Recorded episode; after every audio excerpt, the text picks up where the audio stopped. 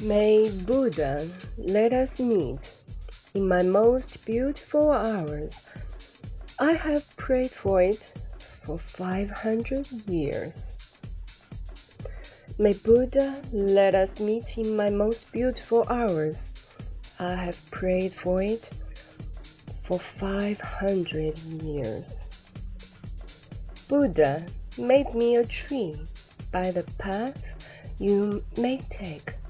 In full blossoms, I'm waiting in the sun, every flower carrying my previous hope. As you are near, listen carefully.